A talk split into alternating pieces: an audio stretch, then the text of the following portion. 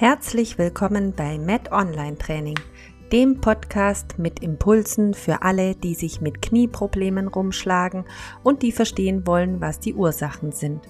Ich bin Yvonne, Physiotherapeutin, Sportwissenschaftlerin und Laufcoach. In diesem Podcast erkläre ich dir die vielen Facetten von Knieproblemen ich zeige dir, wo die Ursachen liegen, beleuchte die Hintergründe und erkläre dir, was du selbst dagegen tun kannst, damit du wieder Spaß an der Bewegung hast und schmerzfrei aktiv im Sport und Alltag bist. Viel Spaß bei der Folge.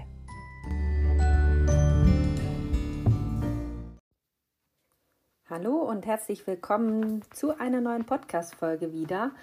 Diese Woche geht es um die Chondropathia patellae. So, wieder ein schwieriges lateinisches Wort zu Beginn. Der, der diese Erkrankung hat oder die Diagnose hat, kennt sie sicher schon. Ich möchte es aber mal noch erklären, was denn hinter diesem Begriff steht. Und zwar Chondro bedeutet eigentlich der Knorpel, Pathia bedeutet krankhaft, krankhaft verändert kann man auch sagen. Und Patelle bedeutet sozusagen die Kniescheibe. Sprich, es ist schon ein bisschen klarer, was dahinter steckt, wenn man da diese Einzelteile übersetzt. Es handelt sich also um eine Knorpelerkrankung der Kniescheibe. Wichtig, nicht zu verwechseln mit der Chondromalacia patellae. Das eine war Chondropathia, von der wir es jetzt heute haben. Und die Chondromalacia wäre eine Knorpelschädigung bereits. Aber wir haben jetzt hier die Knorpelerkrankung. Erkrankung in dem Sinn, dass der Knorpel aufweicht. Ja, der Knorpel, von dem ich gerade spreche, der befindet sich auf der Rückseite von der Kniescheibe und hat eben den Kontakt zum Ober- und zum Unterschenkel. Der äh, bildet praktisch dieses Gelenk zwischen Kniescheibe und Oberschenkel und Unterschenkel. Und die Kniescheibe, vielleicht noch kurz erklärt, die dient bei unserem Körper als Umlenkrolle, dass wir unseren Oberschenkel optimal einsetzen können, beziehungsweise wir könnten unseren Unterschenkel nicht strecken, also unser Kniegelenk nicht so strecken, wenn wir keine Kniescheibe hätten.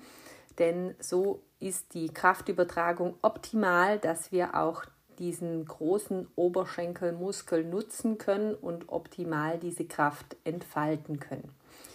Ja, diese Chondropathia patellae diese Erkrankung, die tritt meist bei Jugendlichen so zwischen 13 und 15 Jahren auf. Vor allem dann, wenn eben das Körperwachstum am häufigsten ist oder am meisten gerade stattfindet.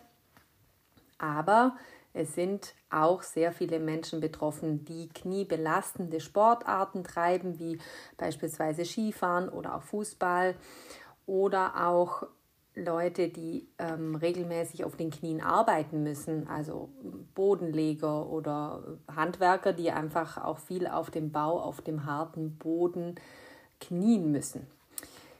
Ja, ganz interessant ist auch, dass tendenziell eher auch Gelegenheitssportler noch betroffen sind, die eben eher selten Sport treiben, aber wenn, dann sehr exzessiv.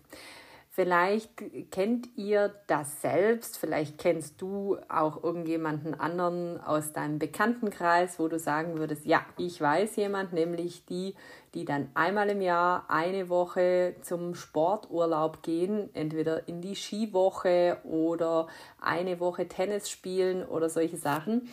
Und wenn man natürlich sonst sehr, sehr wenig Sport treibt und dann da eine Woche Vollgas gibt, und dann noch äh, in einem Sport, der sehr knielastig ist. Meistens trifft es die dann eben auch.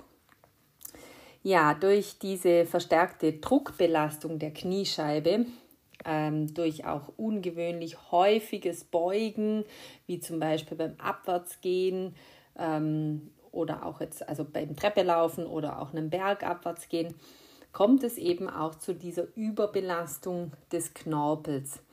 Und es kann dann auch mal vermehrt zu Rissen kommen und zu degenerativen Veränderungen. Degenerativ heißt einfach, dass es ähm, aufgrund von Abnutzung zu Veränderungen an der Rückseite von der Kniescheibe führt. Das könnte auch noch eine Folge sein von solch einer Belastung.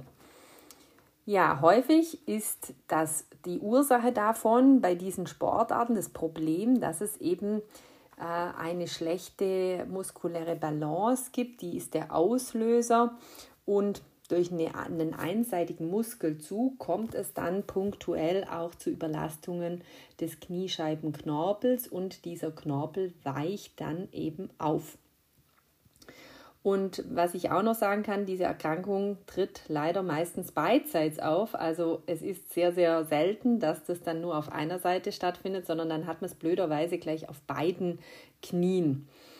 Ja, was auch noch eine Ursache sein kann, ist, dass der äußere Oberschenkel sehr intensiv trainiert wurde und dadurch ein Ungleichgewicht entsteht. Da muss ich dazu sagen, der Oberschenkelmuskel, ähm, die äußere Seite, ist sehr viel einfacher zu trainieren und wird vor allem auch genutzt, wenn man viel in Beugung trainiert. Also gerade bei Squats ist so ein bisschen, also die klassische Kniebeuge. Wer ähm, das Wort Squat nicht kennt, da ist oft das Problem, dass viele denken, ich gehe nie in die Streckung im Kniegelenk, sondern ich bleibe immer unten. Da habe ich mehr, da muss mein Oberschenkel mehr arbeiten. Aber das Problem ist, dass du dann nicht alle Anteile deines Oberschenkels trainierst, gleichzeitig trainierst und dadurch dieser äußere Anteil viel, viel intensiver trainiert wird. Und dann gibt es eben dann das Ungleichgewicht zu der Innenseite vom Oberschenkel.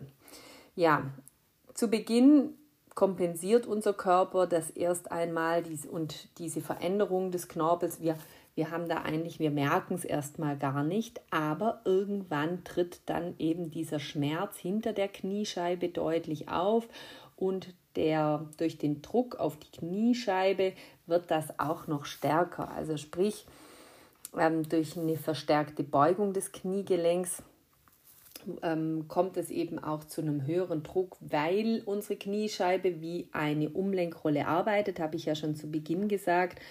Und dann wird der Anpressdruck eben noch größer und zum Beispiel Treppensteigen werden zur Qual, kann man sagen, weil natürlich nicht nur die Beugung, also wenn du das Knie beugst, kommt ja automatisch Druck auf unsere Kniescheibe weil wir natürlich ähm, sozusagen den Winkel ähm, vergrößern.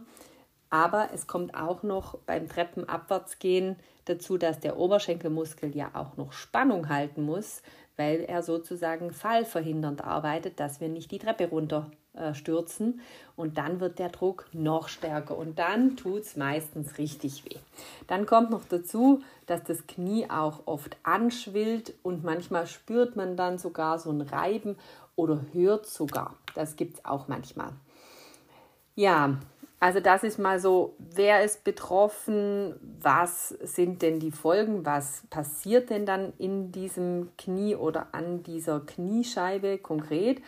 Und ähm, der, wenn man dann zum Arzt geht, wenn es dann wirklich schon sehr akut ist und man zum Arzt geht, der macht meistens auch ein Röntgenbild. Natürlich auch fragt er so die Symptome ab, die dann schon ein bisschen darauf hindeuten. Und äh, im, um ganz sicher zu gehen, kann er auch mal sagen, wir machen mal ein MRT oder bei manchen heißt es MRI, um, um klar abzuklären, ähm, handelt es sich denn um diese Chondropathia patellae. Ja, was kannst du tun, wenn du das hast? Also so im ersten Moment natürlich sind die Akutmaßnahmen im Vordergrund, wie bei vielen Dingen bei dem Knie. Also man operiert es praktisch nicht, außer es ist dann keine Chondropathia mehr, sondern eine Chondromalacia, also sprich schon eine Schädigung da. Solange das nicht der Fall ist, macht es keinen Sinn, das zu äh, operieren. Sprich, man behandelt das immer konservativ. Die erste Maßnahme ist natürlich Pause, Belastung runterfahren, schonen. Also der Arzt wird dir sicherlich raten und ich dir auch, würde dir auch raten, äh, eine Trainingspause einzulegen, grundsätzlich mal mit viel Belastung zu pausieren. Dann, ich sage immer meinen Kunden, meinen Patienten, sie sollen mal keine Treppe steigen, sie sollen ausnahmsweise auch mal den Lift nehmen und sie sollen auch im Sitzen darauf achten, dass sie nicht über 90 Grad beugen. Vielleicht äh, kennst du das auch, dass man das so ein bisschen, äh, ist eine Gewohnheitssache, dass man auf dem Stuhl sitzt und wenn man sich nach vorne zum äh, Tisch irgendwie hinbeugt und irgendwas arbeiten muss, dass man die Füße so unter den Stuhl runterzieht und dadurch natürlich eine verstärkte Beugung hat. Wenn es gerade akut ist, macht das meistens eh keiner, weil es einem wehtut. Aber auch sonst soll man das versuchen zu vermeiden, um ständig diesen starken Anpressdruck der Kniescheibe zu verhindern. Wenn es jetzt sehr geschwollen ist, dann kannst du natürlich auch kühlen und schauen, da einfach entzündungshemmend arbeiten, dass das weggeht. Ähm, auch mal zur Not ähm, entzündungshemmende Medikamente nehmen. Da sage ich immer, ich bin nicht grundsätzlich gegen Medikamente, sondern ich finde, wenn man weiß, wofür man es nimmt und es eine begrenzte Zeit ist, dann macht es durchaus Sinn, um mal die Entzündung wegzubekommen, damit es eben nicht chronisch wird und am Schluss ähm, ja, fährt man dann in den Kreislauf, dass man dann Cortison gespritzt kriegt oder irgendwelche Sachen. Deswegen lieber mal am Anfang schauen, dass man das wegkriegt und dann hat man dann auch Ruhe. Ja, dann, wenn das, diese akute Phase vorbei ist, dann wird es spannend. Dann geht es eben wieder darum, herauszufinden, ja, warum man ähm, eigentlich diese, diese Aufweichung des Knorpels bekommen hat. Und da muss man eben schauen, dass man diese Defizite erkennt. Das ist auch bei Jugendlichen oft so, dass eben durch dieses starke Wachstum die Muskeln nicht ganz so schnell mitziehen, wie vielleicht der Knochen wächst äh, in den Beinen. Und das kennt ihr sicher, dass da so Jugendliche extrem in die Höhe schießen in kürzester Zeit. Da kommt der Muskel manchmal gar nicht so nach und dann kommt es natürlich zu einer extremen Muskelverkürzung. Die ganzen äh, Sehnen, die ganzen ähm, Faszienstrukturen, alles ist unter Hochspannung. Und ähm, das Gleiche ist aber auch bei einer Überlastung so, dass man eben schauen muss, dass man diese Faszien löst, dass man wirklich mit äh, Faszientraining, dass man mal mit der Faszienrolle was macht dass man dehnt, dass man ausgiebig dehnt und in die Beweglichkeit äh, reingeht und die versucht zu fördern und dass man dann auch ein Beinachsentraining macht, dass man also schaut, dass man dieses Ungleichgewicht in den Beinen, äh, vielleicht in der Beinmuskulatur Außen, Innenseite, Vorder-, Rückseite, das müsste man dann einfach mal schauen, wo sind denn die Probleme, wo ist verkürzt, wo habe ich zu wenig Kraft, dass man das anpasst und ausgleicht und sein Training dann eben entsprechend einrichtet. Ähm, noch ein kleiner Tipp. Oft ist es so, dass man eben diesen inneren Oberschenkelmuskel etwas vernachlässigt und da sollte man schauen, dass man den gut auftrainiert wieder, weil die Kniescheibenführung, die ist sehr abhängig von diesem inneren Oberschenkelmuskelanteil. Und umso besser diese, dieser Muskel trainiert ist, umso besser wird die Kniescheibe auch in dieser Gelenkrinne sozusagen, in ihrer Gelenkrinne da von Oberschenkel und Unterschenkel geführt und dadurch auch optimal, sage jetzt mal, ist die Belastung und es gibt keine Über, Überbelastung der Kniescheibe beziehungsweise natürlich dann auch des Knorpels. Ja, ähm, Kurz noch innerer Oberschenkelmuskel. Wie trainiert man denn den? So als kleiner Tipp, eben die letzten 20, 30 Grad Streckung des Kniegelenks äh, sind eben hauptsächlich von dem inneren Anteil geführt. Deswegen immer darauf achten, dass man nicht nur Oberschenkelmuskeltraining in einer Kniebeugung absolviert, sondern auch geführt in die Streckung kommt. Okay, das war's von mir heute. Ich hoffe, du konntest was mitnehmen und was rausziehen, was für dich äh, von Interesse war. Ich freue mich sehr, wenn du wieder nächste Woche reinhörst und du kannst dich gerne melden bei mir auf hallo at met-online-training.ch Wenn dich äh, das interessiert, was ich mache, dann schau doch mal auf meine Website. Das ist ähm, met-onlinetraining.ch und dann kannst du da mal schauen und eventuell, wenn du Interesse hast, dich auch zum Newsletter anmelden. Ich wünsche dir eine schöne restliche Woche. Tschüss.